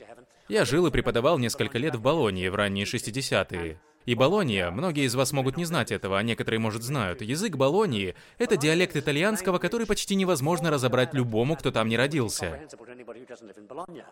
Приведу маленький пример, одну фразу. По-итальянски «до завтра» будет... Я повторю еще раз и потом скажу на болоньеском.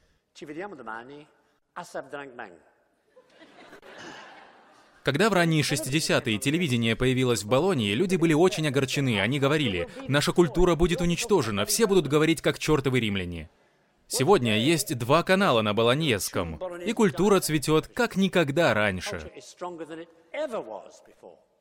Так что я думаю, случится то, о чем я говорил в середине своей речи. Технологии дадут толчок этому разнообразию, потому что культурам станет легче самовыражаться. А единственный способ для них вымереть, что они и делали, когда Библии не издавали на их языках в XVI веке, как раз и заключается в жестком ограничении возможности выражения. Спасибо. Сэр? Мы как раз ведем курс под названием «Кибермиллениум». Кибер что? Миллениум. То, о чем вы говорите, очень актуально, но на самом деле мы размышляем над тем же вопросом. Я бы его повторил, если можно. Разовьют ли информационные технологии культурное и лингвистическое многообразие? И я очень рад услышать, что ваш ответ положительный. Но у некоторых из нас все равно есть ноющее сомнение. Оно связано не с самой идеей информационных технологий как таковой, но с другой переменной в этом уравнении — капиталом.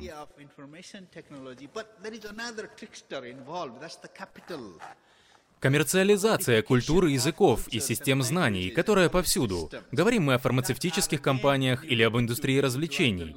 Но я скорее хотел бы поговорить об аборигенах и крестьянах, и всех тех людях, которым будет трудно оставить свойственный их культуре способ воспроизводства. Меня очень волнует этот факт, потому что как только начинается влияние, они станут изучать свои народные танцы, смотря на видео, вместо того, чтобы наблюдать эти ритуалы в повседневной жизни. Because once it begins to become modified, then they might be seeing their own dance actually through a video, rather than through their own ritual performance of daily life. Знаете, мне кажется, вы говорите не об интернете, вы говорите о том, что происходит при нормальном человеческом взаимодействии. Именно. Две группы рядом влияют друг на друга, один человек влияет на другого. Я все еще уверен, что это не сделает нас одинаковой массой. Напротив, расширение взаимодействия окажется еще одним дополнением для этого букета разнообразия. Я очень на это надеюсь. И я боюсь, что на этой ноте мне дают знак закругляться. Поэтому спасибо вам всем большое, что пришли.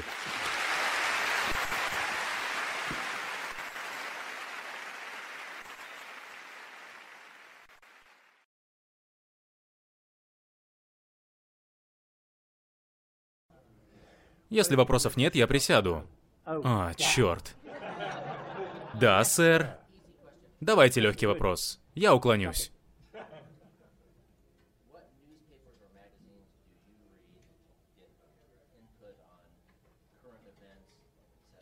Какие газеты или журналы читать, чтобы быть в курсе повестки дня? Конечно же, лондонский Таймс. И точка. Скорее вопрос в том, что вы можете выписывать. В Англии я читаю «Таймс», потому что это лучшая газета в Англии.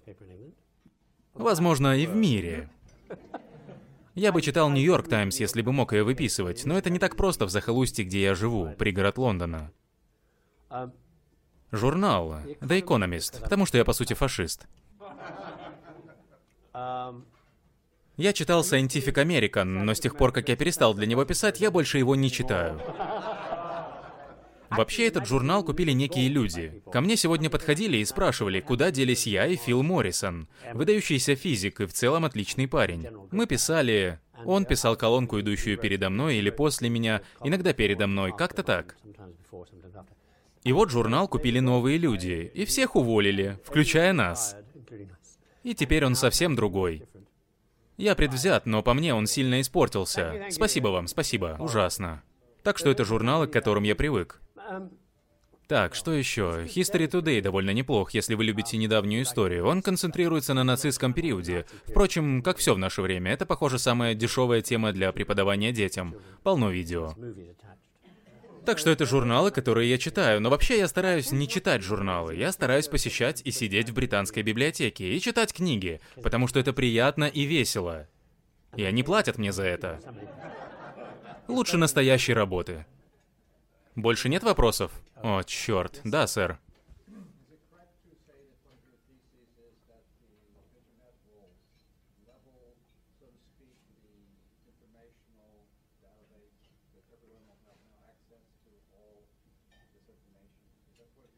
Мой тезис в том, что у всех наконец будет доступ ко всему? А, если так будет. И теперь вопрос.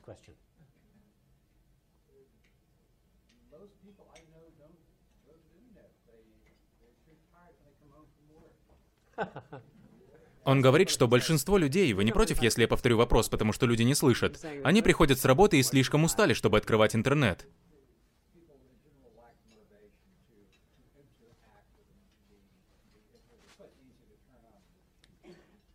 И им гораздо проще включить телек. Вы хотели сказать божественную сущность, которой я служу?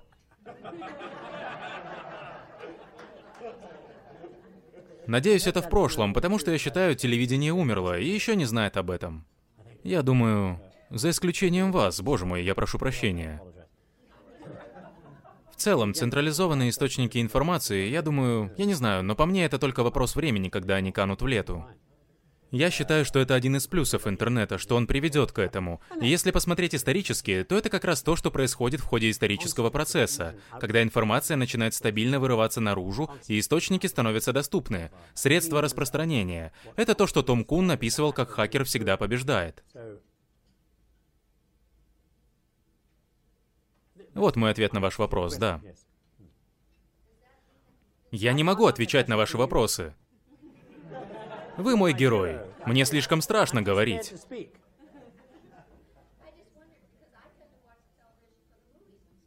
А, да-да-да. Для глупости это нормально. И это все, для чего это нормально. Я думаю, что с редким исключением, изредка для PBS, думаю, большая часть этого окончательно разложилась. Думаю, все минимально здравомыслящие перебрались на экран моего ноутбука, и я знаю ребят. Знаете этих странных программистов, которые пишут программы, которые могут поставить фон за вами, так что его не отличить от реальности. Только инженер сможет понять, что вы использовали такую программу, а не ходили по пляжу на Таити, а ходили туда-сюда по своей комнате.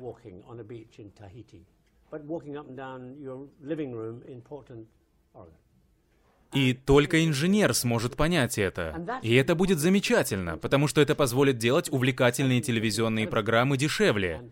И знаете, путешествовать по миру, как это делал я по-настоящему, но никогда не покидать свою комнату в Портленде.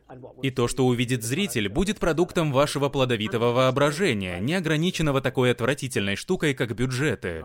Хотя их все равно больше нет. Или есть. Там, откуда я, уже нет. Да, мэм, Упс, простите.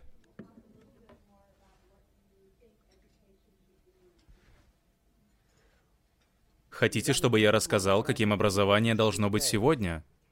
Вы кого-нибудь спрашивали об этом раньше? И если да, вам когда-нибудь отвечали? Так нечестно. Единственная причина, по которой я снова и снова говорил про редукционизм, как это было сегодня, Потому что пока он существует и в порядке, я не допущу до своего рта дантиста без диплома в стоматологии. И не перейду моста, который построил инженер, не занимающийся мостами. У редукционизма есть свое место, и исторически и по сей день это очень важная задача предоставления нам товаров и сервисов, которые обеспечивают высочайшие стандарты жизни в мире за всю историю человечества. Но я думаю, как я говорил сегодня, Думаю, образование стало волноваться о тех, кого оно раньше не достигало. Мы жили крайне комфортной и роскошной жизнью здесь, на Западе. Сначала мы, потом вы. И мне кажется, недавние события показывают, что это создает проблем больше, чем решает. Я считаю, мы должны срочно начать искать способы поделиться материалами с остальным миром. И я говорю не о пропаганде, а о сырых данных и дальше позволить им сделать с ними то, что пожелают. И я считаю, что метод, которому должна следовать эта машина, машина обучения, не должен быть редукционистским.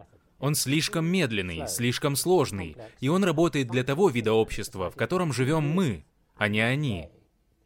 Мы должны найти способы, и я, кажется, говорил об этом сегодня, передачи им информации в разных формах, которые делают это проще. Проще не в смысле, что они глупые, но в смысле... Представьте, если вы все поедете в Италию. Я предполагаю, что большинство людей в этой стране, в этой комнате, не говорит бегло по-итальянски. И затем, когда вы попадете в Италию, к вам будут относиться как к глупым, потому что вы не очень хорошо говорите на языке. Я имею в виду, если мы встретим иностранцев, приехавших сюда, и они будут говорить типа «Я бы очень хотел», мы подумаем «Вот идиот». Хотя у него может быть семь докторских по квантовой физике. Но просто потому, что он не говорит на вашем языке, он не может нормально объясниться, и это формирует наше суждение. Так что я считаю, что люди не тупые, просто нужно найти способы для распространения знаний по всему миру. Так что, о боже, это было довольно необдуманное заявление. Чтобы они больше не жили в каменном веке, а в чем-то немного получше.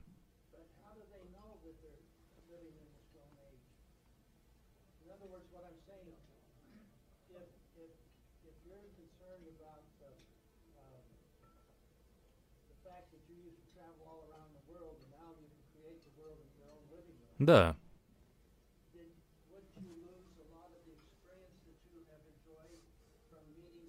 О, да-да, вы абсолютно правы, сэр. Я говорил только о том, что телевидение больше не зарабатывает деньги. Хорошо, подождите, сначала нужно разобраться с этим. Я говорю о том, что или у телевидения нет больше денег, и мы не можем больше создавать эти интеллектуально сложные программы, потому что мы не можем путешествовать по миру, или мы находим альтернативные способы создания программ, которые выглядят ничем не хуже, чем раньше, и у людей появляются интеллектуально насыщенные программы. Это специфическая западная проблема, о которой я говорю. Вопрос того, что мы, британцы, и вы, американцы, смотрим по телевизору. Говоря же о том, что люди в остальном мире живут в ужасных условиях, в тесных лачугах, умирая от голода, без электричества, воды, лекарств и всего прочего, знают ли они, что живут в каменном веке? Это не вопрос, это так. Я хочу сказать, по нашим стандартам, если вы... Это не политкорректно. Но если вы можете дать людям лекарства, которые спасут их от смерти, почему бы так не сделать? Если так получается, что... Я предполагаю, я думаю, будет верно сказать, исторически корректно сказать, что так получилось, что... Боже, я даже не знаю, что я хочу сказать, потому что это прозвучит плохо. В Англии это бы прозвучало нормально, но это потому, что мы не религиозны. Сознание христианского благочестия, которое говорит, что планета принадлежит вам, и вы должны сделать все возможное, чтобы сделать ее лучше, это то, что двигало западный прогресс, как мы его называем.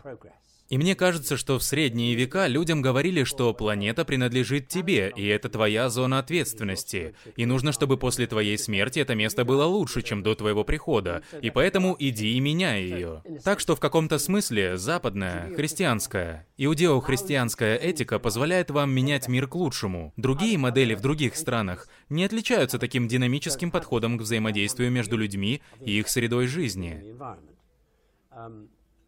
Это не их вина, это историческая случайность, но она привела к тому, что у меня есть...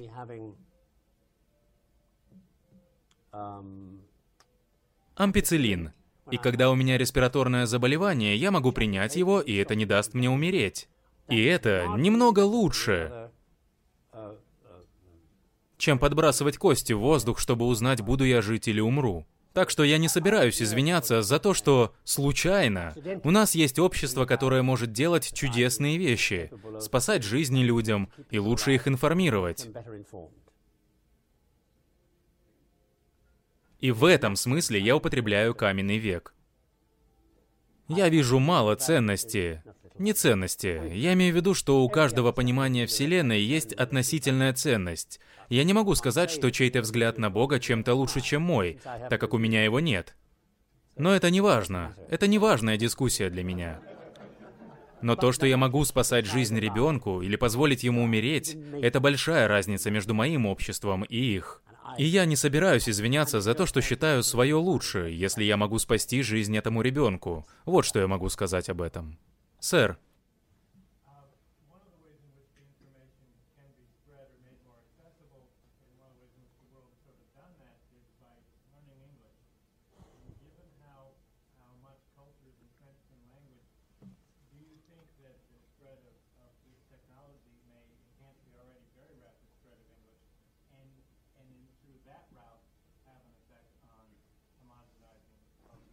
Как минимум могу ответить на это две вещи. Во-первых, большинство лингвистов согласятся, что английский — это крайне эффективный инструмент.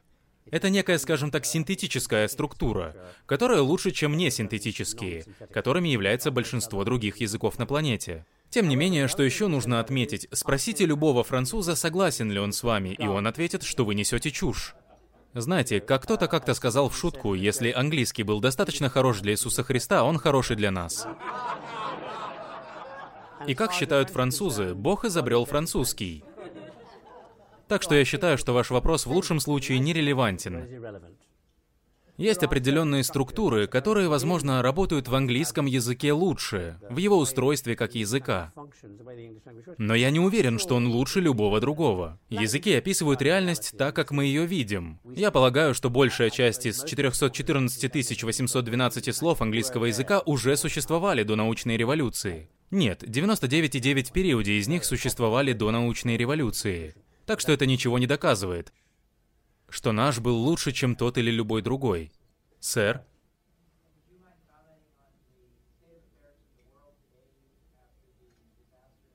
О боже. Я остановлюсь на этом. Кажется, мне пора. Мой комментарий на положение дел после 11 сентября. Мне очень неудобно, как иностранцу. Я имею в виду, европейцы не смотрят на это так же, как вы. И я боюсь кого-нибудь обидеть. А вы так любезно согласились меня принять, и вы были такими хорошими хозяевами, что я чувствую себя грубияном, говоря все это. Весь остальной мир долгие десятилетия живет в шоке от вашего расточительства. И не только потому, что оно оставляет людей умирать в бедности от голода и болезней в различных частях света. Хотя это, конечно, не так, но это не мешает им думать, что это именно так. Знаете, сколько лет уже прошло, а я все никак не забуду первый раз, когда я встретил американцев еще молодым человеком в Оксфорде. И моим первым впечатлением было то, что они выбрасывают вещи. Вы будете смеяться, но дело было в начале 60-х. Вы держали стаканы бумажными салфетками. У нас не было бумажных салфеток. Ни у кого не было, кроме вас. И помню, я подумал, боже мой, нас тогда угощали напитками в чьем-то американском доме в Англии, и нам дали эти стаканы с этими бумажными прихватками. И мы спросили, для чего это? Все держали стаканы ими, потому что вы не хотели, чтобы от конденсата вашим рукам было холодно или мокро. И мы думали, ничего себе, и мы теперь так же делаем, отлично вписываемся. А потом американцы брали другой напиток и выбрасывали их. Сейчас я понимаю, что это глупо так думать, но тогда я так не считал. Я думал, что это удивительно. Помножьте это на миллион. И вы приблизитесь к тому, как из какого-нибудь лагеря беженцев на Ближнем Востоке видят вас и вашу культуру, и роскошную жизнь, которой вы живете, и кажущееся безразличие к остальному миру. И иногда не просто кажущиеся. Я был в Линкольнвилле, Небраска, 10 лет назад, и встретил очень милую женщину. Нашу британскую команду пригласили на вечеринку у мэра. Это было очень мило с их стороны позвать нас. И женщина подошла к нам и спросила, откуда мы. Я ответил, Лондон. Она спросила, какой это штат. Я ответил, что это не штат, это Англия. И она ответила, да, а что это за штат? И мне кажется, это такой абсурдный пример того, как видит вас остальной мир. Вы очень богаты. И вам плевать на всех остальных. С чего бы не? И если бы вы закрыли границы и сказали, крутитесь как хотите, нам плевать, мы бы это поняли потому что мы сами такие. Но у вас есть эта удивительная дихотомия. Вы очень богаты, очень сильны, и вы постоянно издаете эти заботливые звуки. И мы не понимаем, как на это реагировать. Знаете, британцы так не делали. Они порабощали всех и заставляли носить парики в судах, как я говорил. Поэтому вы очень удивительные ребята, особенно когда говорите, ну давайте решим эту проблему томогавками. Это нас особенно удивляет. Так что я знаю, что много людей погибло 11 сентября, и честно, мне обо всем этом не хочется в принципе говорить. Но я должен напомнить, что в Британии у нас Ира взрывала бомбы каждые 2-3 недели, и знаете, 5000 человек погибло за последние 30 лет в моей стране, и ты учишься жить с этим, такова жизнь. И в некотором роде, может, это был такой звонок будильника, что вы первый раз испытали то, чего остальной мир из-за своей бедности и ранимости избежать не мог. Все остальные жили с этим.